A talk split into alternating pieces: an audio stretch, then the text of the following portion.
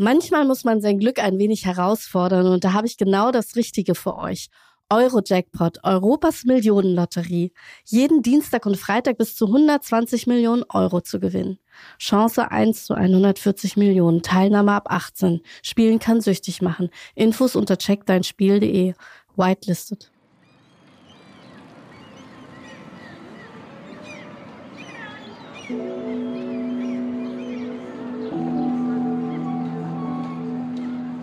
Moin und herzlich willkommen zum Elbblick Magazin Podcast, dem Podcast zum Magazin. Ich bin Lucien Armbrust und schnacke regelmäßig mit Menschen aus Hamburg und ganz Deutschland. Jennifer Färber sagt, Glück ist Bauchsache. Und was ihr Getränk Roh Kombucha damit zu tun hat, erzählt sie im Podcast. Hallo Jennifer, ich freue mich ganz doll, dass du hier bist. Ähm, eine Hamburger Gründerin von Roh Kombucha. Danke, dass ich hier sein darf. Ich freue mich.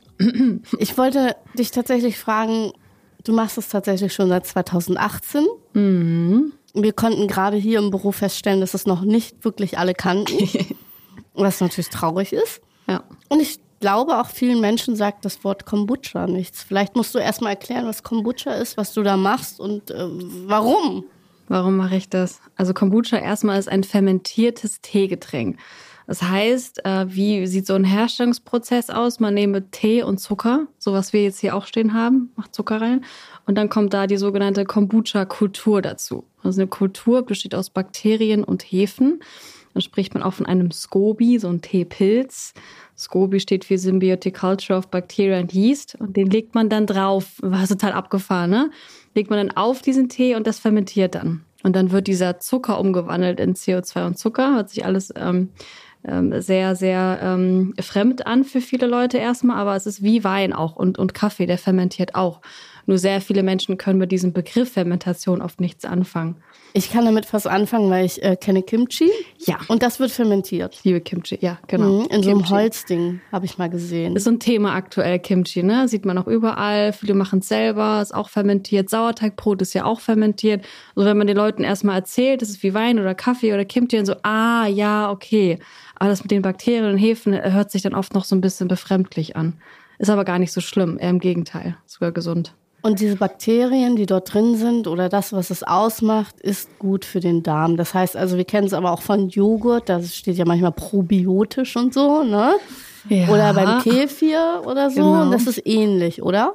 Es ist ähnlich, es sind dann andere Bakterien. Und das Wort Probiotika, ähm, ja, also im Sprachgebrauch verwendet man es schon. Also wenn ich jetzt mit dir darüber rede, dann sage ich, es ist probiotisch.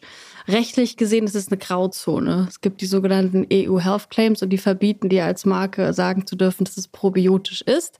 Deswegen ist das äh, Storytelling auch immer ganz wichtig. Wir reden dann immer eher von Bauchgefühl. Ah, okay, aber wieso darf der probiotische Joghurt probiotischer Joghurt heißen?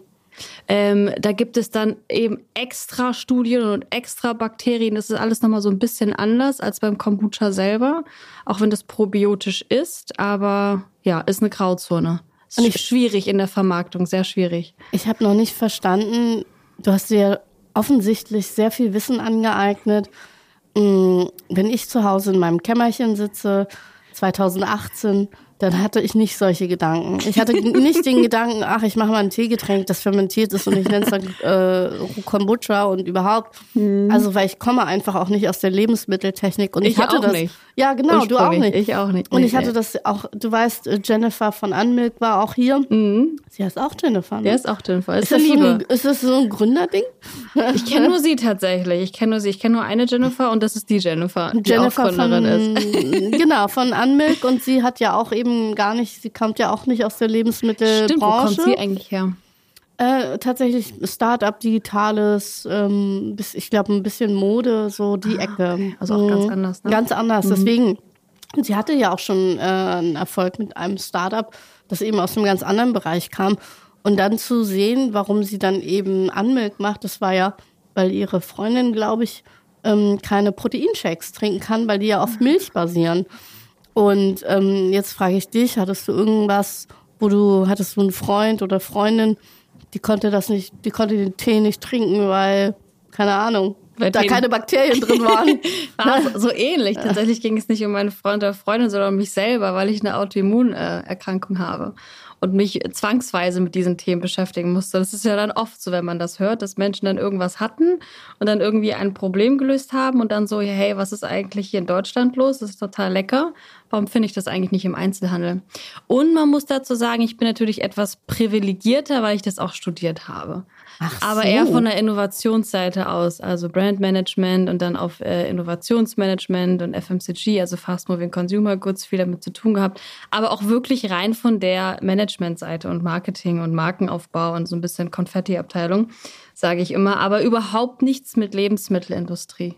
Aber du wusstest, wie man eine Marke stark machen kann oder wie man eine Marke bekannt macht oder überhaupt eine Marke hm. aufbaut, richtig? Ja, theoretisch schon, aber dann merkt man ja dann doch so, in der Praxis sieht das dann doch nicht so anders aus, weil dann hast du ein Startup gegründet und nein, dann hast du nicht die drei Millionen Euro TV-Kampagne, Budget, Out of Home, Print, keine Ahnung, sondern äh, ja, eigentlich äh, nicht mal halb so viel, ach, noch nicht mal ansatzweise so viel. Von daher gesehen, Theoretisch ja, aber äh, praktisch ist das dann immer noch mal was ganz anderes. Ein Startup zu gründen auf der einen Seite und dann aber auch, und das hat mich auch von Anfang an sehr differenziert von anderen ähm, Getränke-Startups, eine eigene Herstellung aufzubauen. Und ich frage mich dann, wenn du das gemacht hast, eigene Herstellung, eigen, also ich hätte dafür zum Beispiel auch nicht mal die finanziellen Mittel. Ja, hatte ich auch nicht. Wie hast du es gemacht? Hast du fünf Nebenjobs gehabt, so wie ich? Also ich habe fünf Nebenjobs. Ich weiß, hast du erzählt. Äh, nee, tatsächlich all in. Also drei Monate Businessplan geschrieben, so ein fettes Ding. Dann zu meinem Bankberater gegangen. Ähm, Herr Ernst heißt der und äh, Hashtag aus Spaß wurde ernst. Ähm, hat dann äh, eine Flasche Kombucha bekommen und den Businessplan und meinte, ich bin dabei. Wow. Und dann hat er einfach gesagt, ich gebe dir einen Kredit und dann bist du damit losgezogen und hast gewusst, ich muss jetzt das machen, damit der Kredit äh, irgendwie auch funktioniert. Ja, dann ging das Ganze los, auf jeden Fall. Ja, Manufaktur gegründet, ähm, damals noch tatsächlich mit einem Co-Founder, der eher aus dem Ingenieurbereich kommt. Und, äh, Weil er so technische äh, Innovationen konnte oder technisch versierter war. Auf jeden Fall technisch versierter als ich. Und wir haben uns dann aber nochmal Hilfe geholt von Herrn Hübchen. Das war unser Braudienstleister. Das war ein ganz, ganz, ganz toller Mann. Der ist leider letztes Jahr verstorben. Oh. Der 30 Jahre lang in der Becks, äh, bei Becks gearbeitet, Coca-Cola geleitet und äh, war auch Privatier und musste also gar nicht mehr arbeiten, hat uns dann kennengelernt und war total begeistert, hat auch noch nie was von diesem Kombucha davor gehört meinte, ich unterstütze euch jetzt mal, weil wir halt das Leuchten in den Augen hatten. Wir wollten unbedingt jetzt dieses Getränk auf den Markt bringen und hatten gar keine Ahnung, was uns da eigentlich erwartet. 2018, zu dem Zeitpunkt war ich 26, ne? Wohlgemerkt. Mein Gott, äh, zu dem Zeitpunkt war ich die doppelte Schlagzahl von dir. ähm, aber ähm, ja, also und was hast du davor gemacht? Weil also 26 davor, Work and Travel, Neuseeland, diese Sachen? So, nee, schon mal sehr viel gearbeitet tatsächlich. Ähm, ich habe zwar auch mal sechs Monate war ich auch mal auf Reisen, da habe ich nichts gemacht, aber so seitdem ich keine Ahnung 18, 19 bin, eigentlich immer Fulltime irgendwo. Also nach dem Abi habe ich erstmal ein duales Studium gemacht, so wie Mama und Papa das dann wollten, dass aus dem Kind auch mal irgendwann was wird bei Mercedes-Benz, ähm, also komme eigentlich ursprünglich ähm, aus der Automobilindustrie. Und bin dann, habe irgendwie nicht so viel Lust gehabt darauf. Also hat mich nicht so erfüllt, muss ich sagen. Und dann bin ich in New York gewesen, habe da zwei Jahre gearbeitet als Assistentin. Hat sich irgendwie so ergeben. Eigentlich wollte ich nur im Urlaub dahin und dann, ja, wurde ich sozusagen gescoutet von einer Frau, die unbedingt eine Assistentin brauchte. Und sie hatte immer sehr gute Erfahrungen mit deutschen Assistentinnen. Und das war dann Julia Roberts. Das war dann Julia Roberts. Nee, Elle, Elle heißt sie tatsächlich. Und sie konnte mir aber kein Arbeitsvisum äh, besorgen. Und von daher gesehen habe ich dann äh, mich nochmal immatrikuliert für ein Studium, aber Hauptsache irgendwie irgendwas, damit man da offiziell eben bleiben darf. Und da ähm, kam dann auch das Thema Autoimmunkrankheit irgendwie auf, dass ich dann angefangen habe, mich, in, weil ich mich anfangen musste, viel mehr mit diesen Themen auseinanderzusetzen, weil es mir gar nicht gut ging. Und ähm, ja, und dann, dann ja, alles Mögliche, glutenfrei auf einmal, kein Alkohol, kein Zucker und auch so ein bisschen, ja, verrückt auf einmal, was ist eigentlich, wie, wie, wie, was kann ich machen, damit es mir besser geht? Weil leider ist es so, dass du zum Arzt gehst und der sagt dann einfach zu dir, bitte einfach nur Tabletten nehmen ab jetzt, jeden Morgen und das kannst du auch nicht mehr heilen und du denkst dir so, hä, aber ich kann doch, ich muss doch irgendwie was machen können, damit es besser wird. Es kann ja nicht sein, dass ich jetzt einfach so mein Leben lang, keine Ahnung, Tabletten schlucken muss. Und hat echt eine Weile gedauert, bis es mir dann besser ging. Aber mir ging es dann aber auch wirklich besser. Und also mir geht es jetzt auch viel, viel, viel, viel besser. Mit den Tabletten ging es dir besser? Ähm, ja, weil ich halt erstmal sehr müde war, muss ich sagen. Sehr müde, sehr schlapp. Das heißt, Hormone haben dann schon geholfen in dem Fall.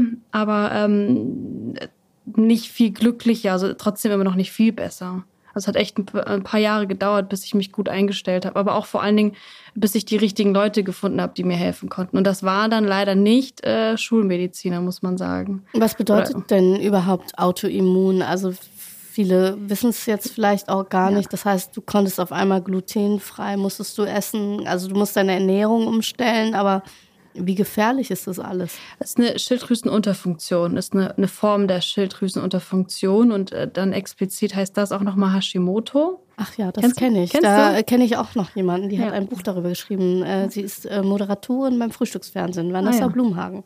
Siehst du, haben dann doch auch ein paar Frauen in Deutschland. Also Schilddrüsenunterfunktion haben sehr viele und Hashimoto ist dann nochmal so eine Unterkategorie und das habe ich. Meine, meine Schwester hat das tatsächlich auch. Ja, und Vanessa Blumhagen hat auch ein Buch darüber geschrieben mit Hashimoto Leben. Mhm. Und, und, was, was war so die Aussage? Hat sie, sie ich habe das Buch nicht gelesen, das, ah. aber ich kenne sie und ähm, ich weiß, dass es ihr auch gut geht, aber mhm. sie natürlich auch auf bestimmte Dinge achten muss. Ne? Ja, ja, ja, definitiv. Wir sind sehr eingeschränkt. So. Also ich habe dir jetzt hier Franzbrötchen und Chips hingestellt. Das ist eher nicht so. Manchmal. Ich habe gelernt, dann, dann auch schon noch die Ausnahmen zu machen. Und manchmal ist es auch ganz gut, einfach mal zu cheaten und mal ein bisschen Schoki und Franzbrötchen äh, macht es jetzt auch nicht viel schlimmer. Aber ja, ich muss mehr als andere darauf aufpassen. Und geht es dir danach schlecht dann? Nee, ich glaube, wenn ich jetzt so ein Stückchen esse, dann nicht. Nee. Mhm. Aber wenn ich abends zum Beispiel mal eine Pizza esse, ne, so manchmal bist dann irgendwo, dann gibt es auf einmal Pizza, weil es gibt nichts anderes zu essen, du hast Hunger und denkst jetzt, ach nee, komm, heute Abend esse ich das einfach, dann merke ich es schon, ja. Mhm, das ist ja natürlich, und dann trinkst du einfach einen Rohkombucha und dann geht's. dann trinke ich Rohkombucha. ähm, ja, es, also es äh, kurbelt auf jeden Fall ähm, den Stoffwechsel an, kann man sagen, weil Kombucha hat nicht nur den Vorteil, dass da eben lebende Mikroorganismen drin sind, sondern eben auch ähm, Säuren. Gluconoglucuronsäuren. Und die ähm, kurbeln einmal den ganzen Stoffwechsel an. Ähnlich wie sehr viele Menschen, die zum Beispiel morgens Apfelessig trinken auf leeren Magen. Es quasi der gleiche Effekt, schmeckt nur ein bisschen besser, hoffentlich. Also dann ähm, kann man sagen, entweder du kannst dich entscheiden zwischen Apfelessig oder Rohkombucha, ne? Theoretisch schon, genau. Und dann doch lieber Rohkombucha, oder? Jetzt ja, hast du also, ja auch probiert. Was hast ja, du ich, probiert? ich habe Ingwer-Limette probiert. Und? und ich muss sagen, es ist so lecker. Ich könnte noch einen trinken. Und da schließt sich meine Frage an, wie viele Flaschen kann ich denn jetzt trinken? Also ich trinke ja mehrere Flaschen am Tag. Und das kommt immer so ein bisschen auf den eigenen Körper drauf an. Ne, also wenn du eh schon total, also wenn du schon super gesund bist und du achtest auf deine Darmgesundheit und so weiter ähm, und du möchtest wirklich irgendwie einen Effekt haben, brauchst du auch nicht so viel trinken. Aber wenn du jetzt den ganzen Tag nur Nudeln mit Tomatensauce und eigentlich rauchst und säufst und keine Ahnung, ähm, macht das schon einen Unterschied. Also es kommt immer sehr auf den Körper drauf an. Aber grundsätzlich ist so, selbst wenn du nur eine Flasche trinkst, du merkst schon auch, dass es den Stoffwechsel ankurbelt, dass da schon relativ schnell was passiert. Also wenn die lebenden Mikroorganismen im Darm sind, dann sind sie halt auch im Darm. Ähm, klar müssen sie noch gefüttert werden mit Ballaststoffen, damit sie auch dort bleiben, also mit Präbiotika. Aber den Effekt merkst du eigentlich schon schnell. Das ist auch, wenn du ähm, probiotische Nahrungsergänzungsmittel zu dir nimmst. Zum Beispiel viele, die dann irgendwie zum ersten Mal ähm, Dings der Antibiotikum zu sich, Antibiotikum zu sich nehmen müssen. Und der Arzt verschreibt dann auch Probiotika noch. Das merkst du auch dann, dass es dir auf jeden Fall schnell wieder besser geht. Oder wenn du es auch nicht tust, merkst du es dann eben auch negativ gesehen. Ja. Ich hatte mal jemanden, der mir erzählt hat, dass er von Saftkuren so krass Erfahrungen gemacht hat, weil er dann immer auf Klo musste und ganz viel sich entschlackt hat. Ist das so ähnlich? Hm, ist das so ähnlich? Aber Saft ist Saft, ne? Ja oh, ich würde das jetzt nicht direkt miteinander vergleichen. Aber wenn ich jetzt zehn Flaschen trinken würde, dann geht es mir trotzdem noch halbwegs gut. Ja, ja, ja. Ich weiß auch am Anfang, als auch Kombucha noch neu für mich war, habe ich ja auch dann den Selbsttest gemacht und mehrere Liter getrunken, um zu gucken, was passiert eigentlich mit mir. den Selbsttest gemacht, genau. Und dann ist nichts passiert. Muss halt einfach nur öfter auf Toilette gehen. Und dann äh, bist du nur noch auf Klo. Das ist der einzige Punkt, ne? Genau, Hashtag musst du aufs Klo, trinkst du in Ruhe. Ja. Wie du hörst, bin ich erkältet. Hm. Hilft das auch? Vielleicht? Nee, ne? Ist ja auch ein Tee, aber nur kalt. also Probiotika sind immer gut. Also grundsätzlich kannst du nichts, ist, ist nichts Negatives daran, das zu dir zu nehmen. Aber wenn du erkältet bist, dann weiß ich nicht. ist wahrscheinlich Will ich mich jetzt auch nicht so weit aus dem Fenster legen, vor allem jetzt hier beim Podcast zu sagen, auf jeden Fall Kombucha trinken, wenn du krank bist. So. Ja, auch- es ja. gibt Leute, die trinken das, wenn sie Ja. krank sind, aber ich würde das niemals jetzt hier. So, also Nee. du trinkst es auch eher zum Vergnügen oder du rätst es eher so zum. Ich trinke das schon, ich trinke schon fast mehr Kombucha als Wasser. Mir, mir, mich kannst du nicht mehr vergleichen mit, mit anderen Leuten. Ich dachte, dass man irgendwann sein eigenes Produkt über hat. Nee, nee ist noch nicht passiert. Ich trinke es immer noch sehr gerne. Sehr viel und sehr gerne. Das ist doch auch was. Ich dachte dann, wenn man halt so viel davon produziert und macht, dann hat man irgendwann keinen Durst mehr drauf. Genauso wie es ja ist, wenn ein Konditor Torten macht, der möchte dann immer eine Salami. Nee, nee, nee, nee, nee ich trinke das immer noch sehr, sehr Aber gerne. was ist denn deine Lieblingssorte? Ich habe gesehen, es gibt ja verschiedene. Also ich hatte ja irgendwann Limette. Ähm, wir haben hier noch das Original und äh, ich Hibiskus. glaube Hibiskus, Hibiskus. genau. Äh, kommt auch mal so ein bisschen drauf an, auf die Tagesform, auf das Wetter. Mm, Ingwer Limette ist, glaube ich, schon so. Ja, wobei. Ich kann mich immer nicht so ganz entscheiden. Mal, mal Ingwer Limette, aber ich glaube eher so original. Eher so der originale Kombucha-Taste. Man wird ja auch so ein bisschen süchtig von, äh, von den Säuren. Das kann man sich immer noch gar nicht so, das kann man auch gar nicht so richtig nachvollziehen, wenn ich sage, es macht süchtig, aber es macht tatsächlich so ein bisschen süchtig, diese, diese Säuren immer zu sich zu nehmen und irgendwann willst du auch, dass es noch säuriger schmeckt. Und wir haben ja jetzt bei dem, bei der Entwicklung von den Geschmackssorten haben wir schon darauf geachtet, dass es so ein bisschen süffiger schmeckt, um irgendwie auch eine breitere Masse erreichen zu können. Früher waren dann noch viel, viel oder war der pH-Wert von dem Getränk noch viel niedriger. Das heißt, es hat noch mehr essiglastiger geschmeckt. Und ähm, das, was wir jetzt letztes Jahr gemacht haben, ist wirklich versucht, nochmal ja, das Produkt in eine andere Richtung zu entwickeln, sodass wirklich jeder, der das trinkt, sagen kann, irgendwie es schmeckt. Das hat natürlich den super Vorteil, dass es jetzt eher so ein bisschen limoartiger geworden ist vom Geschmack. Ähm, Nachteil ist natürlich, ja, ähm, der ganz krasse Kombucha-Charakter ist es halt nicht mehr. Aber das ist ja auch das, ich glaube, manchmal ist es ja so, man passt es ja immer an irgendwie, weil die breite Masse sozusagen ein Problem damit hätte, wenn es zu nerdig Kombucha-mäßig wäre, oder? Ja, ja, ja. Vom Geschmack. Ja, es kann eben halt wirklich sein, dass es jetzt Menschen gibt, die das total gefeiert haben, diesen krassen Kombucha-Charakter, dass die vielleicht sagen, nee, gehe ich woanders hin, dann ist das, das ist dann aber auch einfach so. Aber genau, unser Ziel war es ja auch zu sagen, wir müssen jetzt mal eine Nummer größer wir werden und nicht nur diesen, ähm, ja, die, die Kombucha-Addicts erreichen. Wo hast du denn das erste Mal welchen getrunken? Also man muss ja da irgendwo hinkommen. In New York? Äh, von meiner Oma. Ah, okay. Ja, die hat das, äh, die hat das auch schon gemacht. Die Aber damals was. fand ich das nicht lecker, muss ich ehrlicherweise sagen. Damals fand ich das eklig und meine Mutter auch. Also Fermentation ist ein Begriff, mit dem ja ich eigentlich aufgewachsen bin. Bei uns wird sehr viel fermentiert, aber ich mochte das als Kind nicht. Äh, Wo kommst du denn her, dass deine Eltern oder deine Oma das so viel gemacht Aus hat? Russland. Ah, okay. Und da ist es so Standard, Ja, weil man, ja. Weil der, der Kühlschrank nicht da ist oder man dann Der irgendwie. Kühlschrank nicht da Äh, ist. und weil man dann sich so sagt, so, ah ja, wir fermentieren einfach mal, damit sich alles länger hält, oder? Ähm, da, ich weiß nicht, warum das in Russland ausgeprägter ist, das Thema Fermentation. Das kann ich dir nicht genau sagen, aber ich weiß auf jeden Fall, dass Kombucha an sich, das Produkt früher eigentlich aus Asien kommt und dann irgendwann nach Russland gekommen ist und von Russland nach Europa. Und dann irgendwann auch in Deutsch, dann irgendwann nach Deutschland und dann auch in Krankenhäusern und auch in Apotheken verkauft worden ist, weil irgendwie das Thema Probiotika und Darmgesundheit damals bekannt war. Und dann irgendwie so ein bisschen untergegangen. Und jetzt geht's ja irgendwie wieder auf, so seit einiger Zeit. Also ich finde, tats- tatsächlich bin ich immer noch fasziniert, dass man eben ein Getränk auf den Markt bringt und das eben irgendwie selber stemmt, weil Ja. du hast ja gesagt, du kommst nicht aus der Lebensmittelbranche. Ja. Ich hatte zum Beispiel das Problem, wo produziere ich? Wer macht mir das? Ja. Wer ist denn, wer könnte das dann abfüllen? Und es gibt ja in Deutschland so verschiedene Lebensmittelgesetze. Mm, Viele. Sehr viele. Viele Gesetze. Ja. Und, äh, also Qualitätsstandard wie, ist hoch, aber ist auch gut so. Wie hast du dich da durchgebissen? Weil ich hätte, glaube ich, schon äh, bei der Idee aufgehört. Mm, nee, dazu bin ich zu ehrgeizig. Ähm, wir haben tatsächlich auch nach Lohnabfüllern gesucht, weil das ist eigentlich das, was du machst, wenn du eine Getränkemarke gründest. Du gehst zu den ganzen Lohnabfüllern und sagst, guck mal, das ist so das ist mein zusammengemixtes Getränk aus der Küche.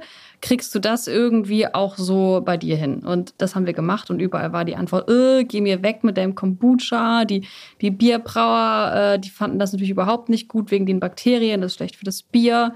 Die Menschen, die irgendwie so Fruchtsäfte abfüllen, sagen, oh, geh mir weg, weil ich möchte nicht die Bakterien in meiner Abfüllung haben. Also alle ähm, sind eher weggelaufen vor uns, weil keiner hat sich an dieses Produkt getraut ein bisschen das Problem. Im Ausland gibt es halt diese Lohnabfüller. Die können das, weil da sind sie so von der Technik auch so ein bisschen weiter schon, gerade in UK und Amerika. In Deutschland ist es halt noch extrem Neuland gewesen und das war auch ein bisschen frustriert für uns, also frustrierend. Deswegen haben wir dann, waren wir total glücklich, als wir Hübchen gefunden haben und der Hübchen gesagt hat, komm, ich, ich mache das jetzt mal mit euch. Und dann haben wir wirklich mit dem Kredit ähm, von der Haspa, den wir bekommen haben. Grüße an die Haspa. Äh, Grüße an die Haspa, genau, Herr Ernst. ähm, haben wir dann ja die Manufaktur gebaut und mit dem Ziel auch wirklich die Manufaktur erstmal klein zu bauen, um Proof of Concept zu bekommen, um dann irgendwie zu wissen, okay, das funktioniert, der Markt ist irgendwie bereit dafür, die Konsumenten mögen das auch und dann den nächsten Schritt zu gehen. Also es war eigentlich geplant, wirklich nur so sechs bis sechs Monate bis einem Jahr in der Manufaktur zu bleiben und dann ist ja dann die, die große ähm, dann ist ja mein Co-Founder ausgestiegen nach einem Jahr und ich war dann erstmal so, okay, ich bin allein und ich bin ja keine gelernte Ingenieurin und ich habe mich auch eher mit anderen Themen der Firma beschäftigt als mit dem Brauen. Und genau, dann war es so, okay, gut, was mache ich jetzt? Irgendwie muss ich weitermachen. Und dann hast du weitergemacht. Und dann, ja, war erstmal die Überlegung, mache ich weiter nicht, weil alle in meinem Umfeld meinten, auf gar keinen Fall. Wie willst du das alles irgendwie schaffen? Du kannst doch nicht braun verkaufen, Rechnung schreiben, äh, Lieferscheine schreiben, Vertrieb machen. Social Media ist natürlich auch wichtig, ist so. Und ähm, ich weiß nicht, ich konnte einfach irgendwie nicht aufhören. Das kenne ich, deswegen habe ich immer noch mein Magazin. Ich kann einfach nicht aufhören. Nee. Ich hatte es schon mal dreimal äh, so weit, dass ich dachte, nee, ich mache nicht weiter. Ja. Aber am Ende macht man irgendwie weiter und man weiß gar nicht warum, man hat gar man, keine Erklärung. Man weiß gar nicht, also auch so im Nachhinein denke ich mir so, wie habe ich das eigentlich gemacht? Ja, Wo habe ich, ich eigentlich nie. die Kraft hergenommen? Aber das ist dann ganz interessant in so Momenten da erkennt man ja dann doch auch gerade in solchen Momenten, wer man ist und wer man nicht ist. Und ich bin ja so normal aufgewachsen. Ich hatte irgendwie nie Probleme, dass ich kein Essen hatte oder keine Ahnung wie. Ähm, deswegen war es spannend, auch sich selbst so zu, zu reflektieren in solchen Momenten. Oder nee, meistens kommt das ja erst danach, weil in dem Moment funktioniert man ja erst, dass man, dass man so was Krasses irgendwie geschafft hat und mhm. irgendwie durchgestanden hat und ausgeharrt ausgeharrt und dann ausharren, hast du dich mit, ein, ein mit Begriff, Maschinen, den man gar nicht mehr so verwendet, ausharren. Ne? Ja, und halt hast du dich dann mit Maschinen beschäftigt ja. oder und hast du dann jetzt total Ahnung von technischen Gegebenheiten? Ja, ja, ja. Ah, und das macht auch Spaß. Ja? Also wenn man dann etwas lernt, wo man gar nicht sieht, wenn man etwas lernt und man hat sich das dann gar nicht zugetraut und dann macht man das und auf einmal macht man das auch gut und es schmeckt und es klappt, das ist ein richtig cooles Erfolgserlebnis. Mhm. Und äh, darf ich dich nochmal fragen, die Manufaktur, wo sitzt die genau? Die ist ja in Hamburg. In Hamburg, genau, auf dem Gelände vom Hamburger Großmarkt. Mhm. Aber da sind wir ja gar nicht mehr. Also so. da haben wir produziert von 2019 bis letztem Jahr, also 2022. Und dann sind wir an einem Punkt gekommen, wo wir nicht mehr weitergekommen sind, weil das wurde dann einfach alles zu viel und die Anlagen zu alt und die Maschinen zu klein. Und wir mussten quasi den nächsten Schritt gehen. Spricht man auch immer von der Skalierung. Und das ist dann letztes Jahr passiert. Mit Ach und Krach kann ich dazu nur sagen. Als Skalierung Mit heißt. Ach und Krach, ja. Jetzt, äh, du hast es vorhin erwähnt, äh, vor der Tür. 8000 Flaschen die Stunde. Das geht jetzt, ja. Ja, und 15.000 waren es vorher im Monat. Ja. Und wer Kopf ja. rechnen kann, kann sich ja vielleicht jetzt mal ausrechnen, was das für ein Sprung ist. Ja, ja, total. Und auch, das, man muss auch dazu sagen, ich hatte auch so ein bisschen Respekt immer genau vor diesem Schritt, weil ich habe mich ja mit den Zahlen auseinandergesetzt. 60 Prozent der Marken, die Kombucha herstellen, kriegen eben genau diesen Schritt nicht hin. Weil du hast ja eh schon den Herausforderungen, wenn du ein Getränk gründest, eine Marke, dass du den Vertrieb aufbauen musst und auch eine Marke. In dem Fall haben wir halt ein Getränk, was ähm, von der Kategorie noch super unbekannt ist. Also das ist das eine. Keiner kennt Kombucha, hast ja gerade gemerkt hier. Die Leute fragen, was ist das eigentlich noch? So, damit hast du zu kämpfen als Startup. Das heißt, dir fehlt sowieso erstmal Budget, was, was Vermarktung angeht. Und bei uns fängt das ja schon vorgelagert an, dass die meisten das in der Menge schon gar nicht mehr herstellen können. Und jetzt ist die Fabrik wo? Also kann man da mal hinkommen? Kann man dich besuchen? Man, man, kann- man kann mich da, also ich bin da ja selber nicht mehr. Ich habe ja jetzt hier ein Office hier in Hamburg, aber theoretisch könnte man sich das angucken. Ich bin da auch sehr stolz drauf, muss ich sagen, dass wir halt das allerhöchste Qualitätssiegel sozusagen haben mit unserem Kombucha. Das ist nämlich ein AFS-Zertifikat. Gibt keine andere Kombucha-Marke mit der Qualität, die das von sich behaupten kann in Deutschland. Und das war ein In sehr Europa? In Deutschland. Okay. In Deutschland, genau. Weil hatte ich ja vorhin erklärt, weil eben sehr viele Brauereien und so noch gar nicht die Technik und so weiter für haben. Und ähm, ja, war ein sehr langer Weg, ein sehr harter Weg. Ähm, macht das ja jetzt nicht seit gestern, aber ich bin sehr stolz, dass wir es geschafft haben. Und wo ist es denn jetzt? Dürfen wir es sagen? Nein, leider nicht. Ach so, nee, Leider dann sagen wir es nicht. Aber es ist auf jeden Fall made in Germany, das kann ich, kann ich sagen. Also man kann dich auf LinkedIn googeln, äh, nee, man kann dich googeln und man kann dich auf LinkedIn finden und dann kann man dir persönlich nochmal eine Nachricht schreiben und sagen, hallo, ich möchte es mir mal angucken. Ja, ja, zum Beispiel. Gibt genau. es eigentlich einen Kombucha-Mitbewerber, wo du sagst, äh, das haben die mir nachgemacht? Hm, Vom Geschmack meinst du? Den Geschmack kann man ja nicht patentieren, das ist ja das Thema mit Getränken. Aber es gibt definitiv schon Kombucha-Marken und das ist auch ganz gut so. Weil alleine wirst du ja nicht das Budget haben, um eine komplette Kategorie aufzubauen. Das ist einfach schlichtweg unmöglich. Deswegen ist es gut, dass es Wettbewerber gibt. Die kamen meistens auch nach mir. Einer der sehr frühen Marken, die sich mit Kombucha auseinandergesetzt hat. Deswegen muss man natürlich auch gucken, dass man jetzt auch Gas gibt, ne? Ja, und deswegen hast du einfach die Produktion erhöht, ein gutes Gütesiegel äh, auf deiner Seite. Äh, ist das da drauf? Also sieht man das auf der Flasche? Ähm, nee, nee, nee, das ist dann nur für B2B wichtig. Also wenn du quasi Listungen bekommen möchtest und immer mehr listen möchtest und so, dann äh, sagen die, wenn du noch eine kleine Manufaktur bist, brauchst du zum Beispiel ein HACCP-Konzept. Also musst du irgendwie vorlegen, dass es halt so seine Hygienemaßnahmen besteht. Und dann, wenn du aber weitergehen möchtest, dann brauchst du das einfach. Sonst kannst du deine Sachen gar nicht verkaufen. Aber du machst jetzt nicht alles alleine, so wie du gesagt hast. Also du machst nicht Social Media und, und, und, und Rechnung schreiben und abfüllen und so. Habe ich mal gemacht. Früher war das sieben Tage die Woche dann. Klar, mit einem Freelancer und Praktikanten und so weiter. Aber das ging ja dann bei uns weiter, dass ich gemerkt habe, okay, das ist extrem viel Handarbeit und das wird auch erstmal noch sehr viel Handarbeit bleiben, aber du musst irgendwie auch im Vertrieb weiterkommen. Deswegen haben wir dann eine Kooperation abgeschlossen mit der Alsterarbeit und haben Menschen, die ein Handicap haben, quasi die Möglichkeit gegeben, einen Job zu bekommen bei uns in der Manufaktur. Und das war natürlich ein Highlight, weil ich äh, bin ja nicht nur Lebensmitteltechnologin, nicht Lebensmitteltechnologin, sondern ich bin ja auch eigentlich nicht Pädagogin. Und irgendwie musste ich das dann trotzdem alles machen. Und es hat mich sehr geprägt, mit äh, Menschen zusammenzuarbeiten, die ein Handicap haben. Es hat mich ähm, geerdet, würde ich mal sagen, die, die Jahre in der Manufaktur. Und ich vermisse das auch. Weiß also se- gibt es jetzt Menschen mit Handicap, die bei dir arbeiten? Die gab es ganz lange, als es, Ja. genau, gab es die ganze Aber- Zeit, aber ja. Mhm. jetzt gibt es ja die Manufaktur auch nicht mehr. Ähm, und ähm, die gibt es jetzt auch nicht mehr, aber wir arbeiten immer noch mit der Alstarbeit zusammen, nur quasi in anderen Wertschöpfungsgebieten, also Logistik und so weiter, Kartons packen, das machen die noch für uns, aber nicht mehr in der Manufaktur. Ich denke dann immer, wenn man so ein Startup ist, wenn man gegründet hat, dann brennt man einfach auch schneller aus. Hast du das Gefühl, weil du hast ja dann vorhin gesagt, du hast alles selber gemacht, hast du das Gefühl, du kannst noch? Ja, ja. Ich habe aber auch jetzt ein bisschen besser gelernt, mit dem Stress umzugehen. Also damals, klar, hatte man sehr viele von diesen Nächten, wo man nicht schlafen konnte. Aber das ist eben auch der Vorteil, wenn man jung gründet mit 26. Man hat einfach noch mehr Energie. Hätte ich überlegt, ich wäre jetzt irgendwie 35, 40, keine Ahnung, hätte zwei, drei Kinder zu Hause und Mann und Haus. Ich glaube, ich hätte es vielleicht, ich weiß es nicht, aber. ich kann dir sagen, es ist schwieriger. Ja, so ist, glaub mein, ich- mein Körper macht nicht mehr alles mit. Ja, ich merke auch, dass so, so viel Energie wie mit 26 habe ich nicht mehr. Ich muss, ich brauche schon zum Beispiel auch einen Tag die Woche, wo ich einfach mal ne, nichts mache. Ähm, das heißt, sieben Tage die Woche arbeite ich nicht mehr.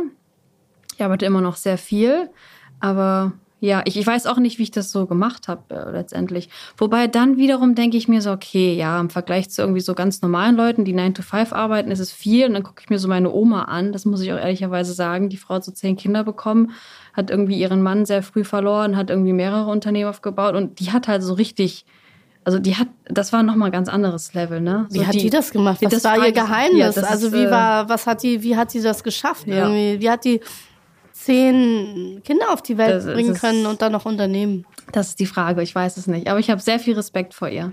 Ich weiß, und die hatte auch nicht ihren Master in Entrepreneurship und keine Ahnung, was es alles gibt. Die Frau hatte einen sehr gesunden Menschenverstand und ähm, hat das Ding dann irgendwie so durchgezogen. Und damit vergleiche ich mich dann so und da bin ich auch nichts dagegen. Naja, und ehrlicherweise, ich glaube, ich weiß, was es war. Sie war einfach nicht auf Social Media. da bringt man viel zu viel Zeit mit. Äh. Ja, Funktionsgesellschaft. Ne? Mhm. Da gab es ja auch keine psychischen Krankheiten. Hast einfach funktioniert. Ja, und du hast funktioniert und du hast mhm. äh, noch ein Telefon bedient, äh, analog. Und äh, wenn du gesagt hast, du triffst dich, dann war es einfach face to face. Ne? Ja, ja. Mhm, aber toll. Also, was hat sie, also lebt sie noch? Ja, sie lebt noch. Die Frau ist schon Mitte 90. Die pflegt sogar noch meinen behinderten Onkel. Der hat den Motorradunfall mit ähm, dem Motorrad von meinem Papa und hat irgendwie auch noch Garten dabei und fährt durch die Gegend mit dem Fahrrad und ist halt super angeschaltet. Also mhm. kennst du das, wenn du ältere Menschen triffst und die sind einfach, die sind einfach angeschaltet im Kopf. Die, die, die merken das alles noch. Die gucken dich auch an, die wissen genau, ah. Und die haben auch noch ihre Gedankengänge und sie sind mhm, auch noch, lesen noch geistig viel. fit. Ja, ja. Ja, das ist mir ein Vorbild. Mir mhm. auch, ja. Ja, wenn ich dann so, also meine Mutter ist fast 90. Ach krass. Krass. Und äh, ich sehe es auch, sie fährt viel Fahrrad, schwimmt. Das macht was. Das müssen wir auch machen. Nur dann wird das was mit uns in der Zukunft nur sehen. Naja, also ich äh, versuche ja, ich habe ja irgendwann mal angefangen, Yoga zu machen. Irgendwer hat mir ja gesagt, über 40 musst du anfangen. Und ich habe dann irgendwann mit 40 angefangen, doch mal irgendwas mit Sport zu machen. Aber ich kann dir sagen, ich habe es schon wieder aufgegeben. Aber ganz ehrlich, du siehst super fit aus. Äh, ja, das, und das denken immer alle. Sind deine Gene, ne? Das Good denken immer you. alle. Good for you. Ich Aber muss ich, immer viel zum Sport gehen. Nee, ich mache gar nichts. Also ich, ähm, ich sollte vielleicht was tun, aber, aber mir hat jemand mal gesagt, dass man trotzdem was tun soll, damit man im Alter beweglich bleibt. Also ein bisschen Yoga, ein bisschen Stretching. Ja, du, das eine ist zu sagen Beweglichkeit, das andere ist, ähm, dein IQ sinkt ja auch einfach ab dem 30. Lebensjahr, wenn du nicht wirklich tagtäglich, also öfter Sport machst. Und auch so das Thema, ja, ist echt ganz krass, Studien zeigen das. Und auch das ganze Thema mentale Gesundheit. Also das erklärt viel bei mir jetzt. Ach was. Wie heiß ich? Wer bin ich? Und warum ist das alles so?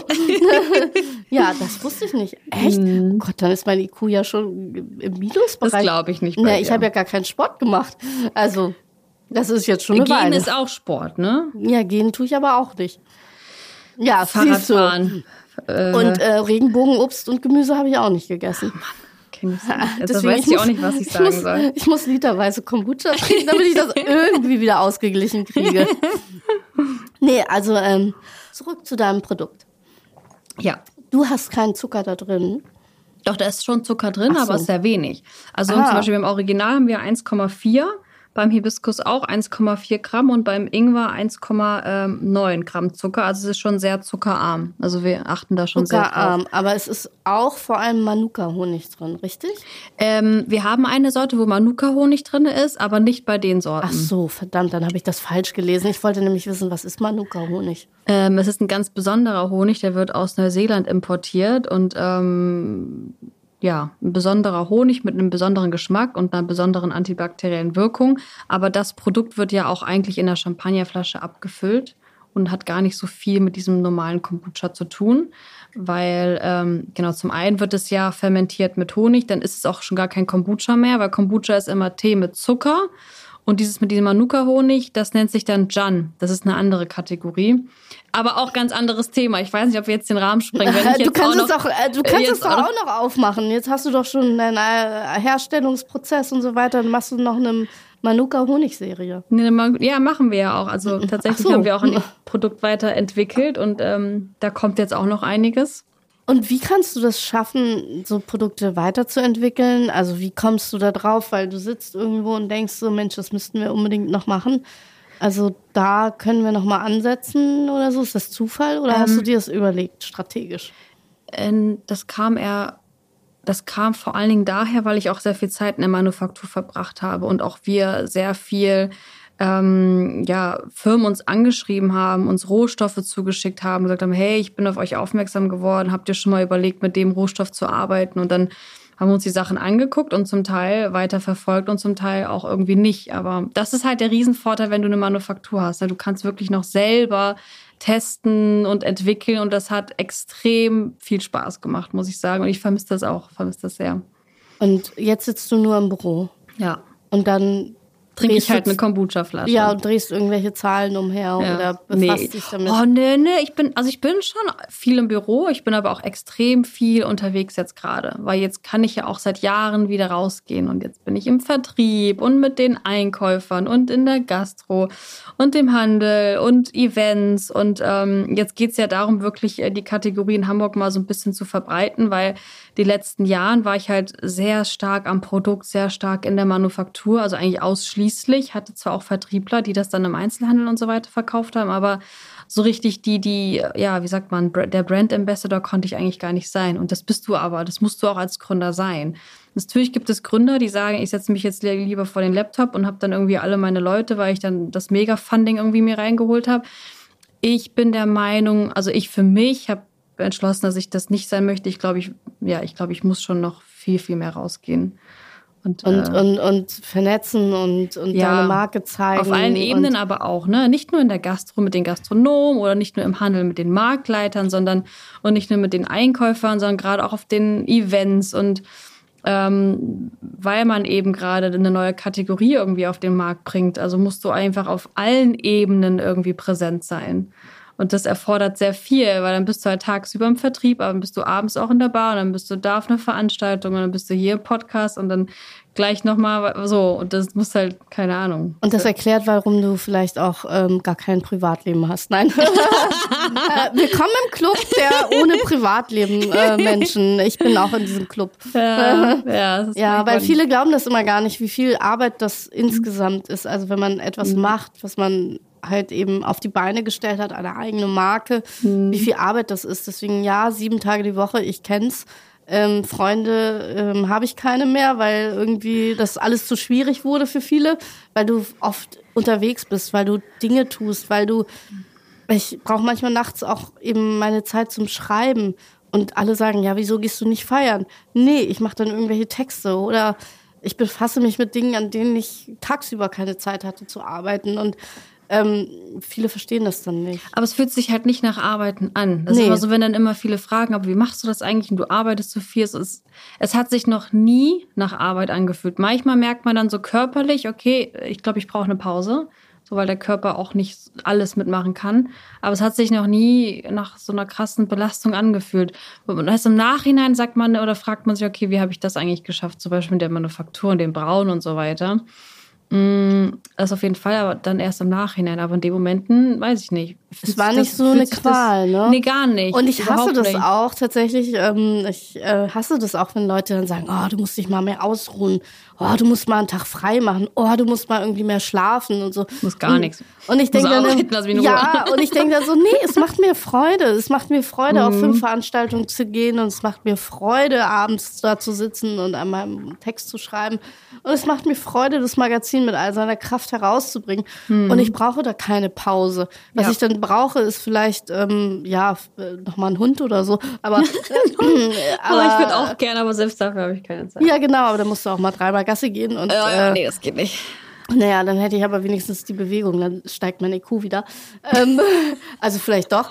Äh, es ist auf jeden Fall eine Sache, wo man dann halt sagt, dass, äh, dass Menschen dann eben immer einem irgendwie sagen wollen von außen, mach dies, mach jenes, mach, ne, kennst du das? Ja, ja, vor allem auch Experten, die ganz viel Ahnung haben, haben und, dich das und, und, und die dann so? sagen, ich habe am Anfang noch sehr darauf gehört, weil man muss natürlich sagen, mit 26 zu gründen und dann halt auch so ein Riesenprojekt, das ist auch so eine Mammutaufgabe einfach eine neue Kategorie irgendwie auf den Markt zu bringen, ähm, schon auch darauf gehört ähm, und auch viel Respekt vor, vor Menschen, die irgendwie Abschlüsse hatten und irgendwie krassen CV irgendwie. Das hat sich mittlerweile so ein bisschen verändert, würde ich sagen, weil du gemerkt oder weil ich gemerkt habe, wenn ich dann auf solche Leute geachtet habe und gehört habe, hatten die im Nachhinein nicht immer recht. Auch so gerade die ganzen Berater, die ganzen smarten Berater die das dann alles besser wissen und dann so aber im Nachhinein so nicht immer recht hatten und dann so, das sind auch alles nur Menschen. Äh, und man muss dann so ein bisschen, glaube ich, auch lernen, auf das eigene Bauchgefühl zu hören, weil man hat sich ja doch schon auch viel Wissen angeeignet. Und wie schaffst du das auf dein Bauchgefühl zu hören? Viele verdrängen das ja. Jeder hat das von uns und jeder hat die Intuition und jeder muss sich da nochmal so ein Bewusstsein für erschaffen. Mhm. Ja, also fühlst du das dann schon schnell?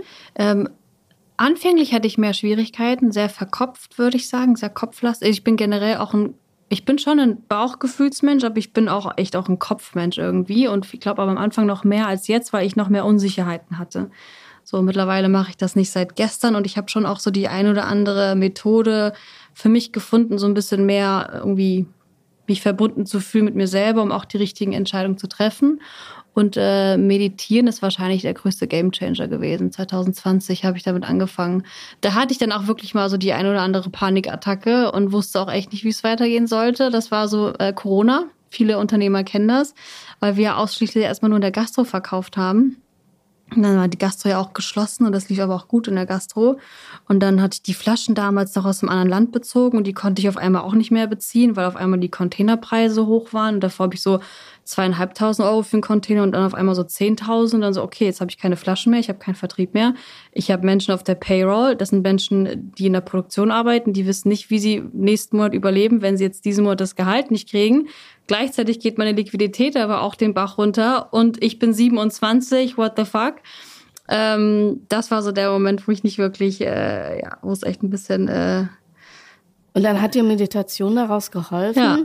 Ja. Und dann hast du dich wieder gefangen, aber die Preise vom Container sind ja nicht wieder gesunken. Genau, deswegen musste ich innerhalb von zwei Wochen meine komplette Supply Chain ändern. Ach so. Und hab dann die Flasche hier, ne? Also das war ja früher eine andere, das war ja, ja früher eine richtige Apothekerflasche. Ja, ja. Dann die, die Flasche quasi neu beziehen müssen und davor hatten wir auch einen Siebdruck. Jetzt siehst du, es ist ein richtiges Label. Das heißt, ich musste dann eine Labelmaschine auf einmal kaufen und musste mich mit Labels auseinandersetzen und Papierlabel und also ja, so ein bisschen irgendwie gefühlt das ganze Projekt so ein bisschen aus dem Unmöglichen das Mögliche zu machen, irgendwie jeden Tag. Also ist eine Krise auch eine Chance, weil man dann nochmal was Neues machen kann. Ja, weil ich nämlich dann auch in dem Moment gemerkt habe, klar, hast du Brand Management studiert und it's all about Packaging, ne, all about Brand, das ist das, was wir alles lernen. Aber so in dem Moment habe ich gemerkt, nee, Nachhaltigkeit ist schon auch wichtig. So und jetzt kann ich wirklich mit Stolz sagen, alles an diesem Produkt ist made in Germany. Und, Wahnsinn. Ähm, wie ja. viel kostet eine Flasche? Im Herstell in der Herstellung? Nee, wenn ich jetzt äh, zu Butni gehe. Ach so, ach so, sorry, ja genau. Äh, 2,79 Euro.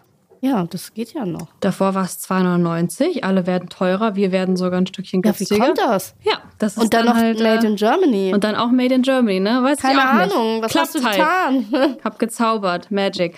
Okay, das sind Betriebsgeheimnisse, die werden wir nicht erfahren. aber ähm, tja, das finde ich toll. Und ich ja, aber vor allen Dingen halt auch, weil natürlich die Flasche, die wir davor hatten, war halt so eine ganz besondere, coole Apothekerflasche. Ja. Das ist ja jetzt so eine Limo-Flasche, ne? Ja, die äh, tatsächlich, ich habe, ich kann dir sagen, ich habe an der, äh, ich habe ja auch studiert, nebenbei letztes Jahr. Ähm, also ein duales Studium habe ich letztes Jahr angefangen. Gut, dass du es gesagt hast.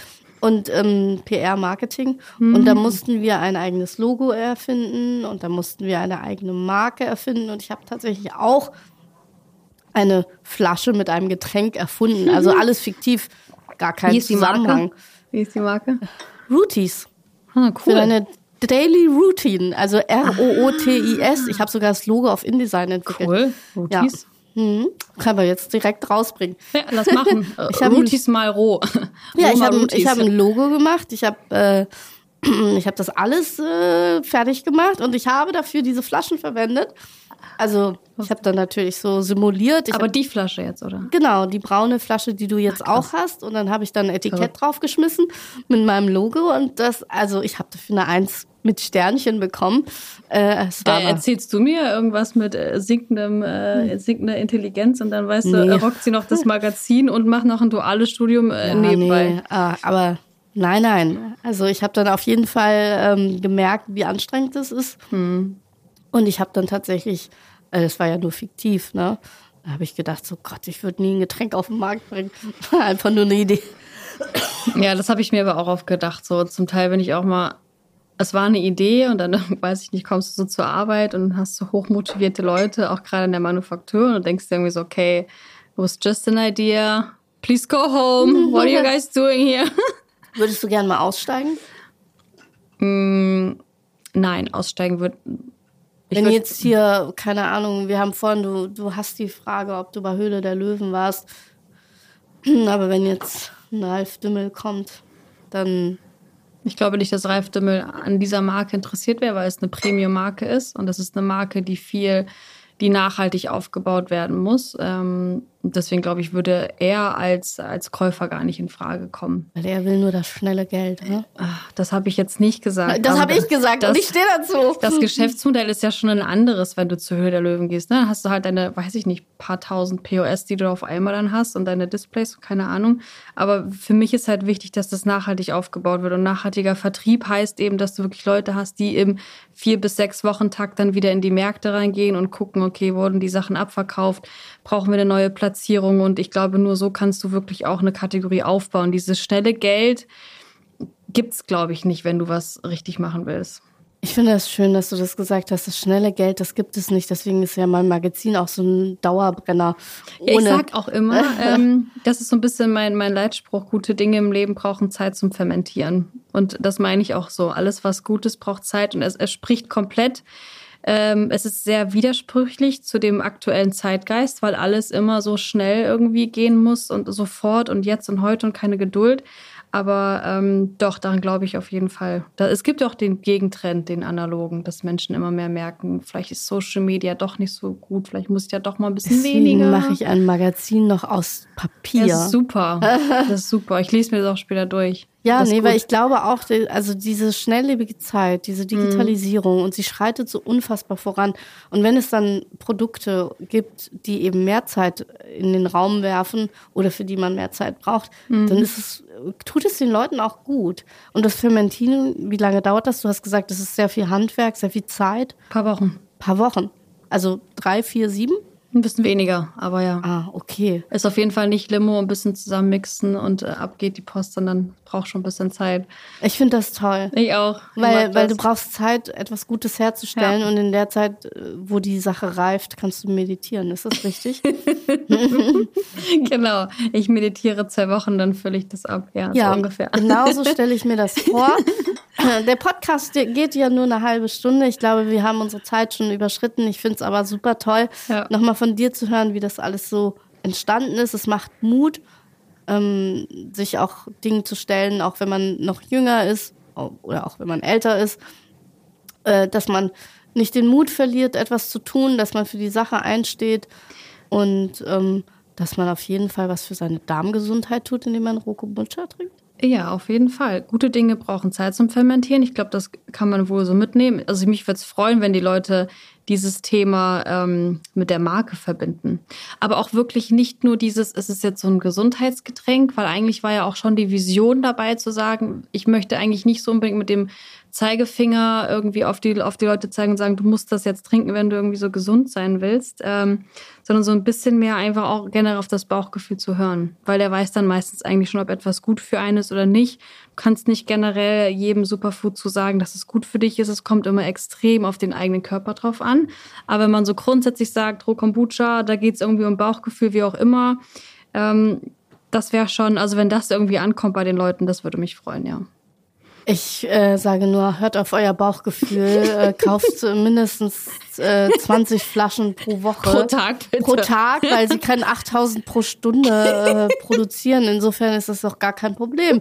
Ähm, ich habe mich sehr gefreut, dass du da warst. Ja, ähm, vielleicht gibt es ja auch noch mal ähm, ein zweites Gespräch, wenn wir dann über das sprechen, was du dann noch neu entwickelt hast. Und vielleicht haben wir da beide einen Hund und den setzen wir dann hier ins Podcaststudio und dann gucken wir mal, wie es weitergeht. Dankeschön.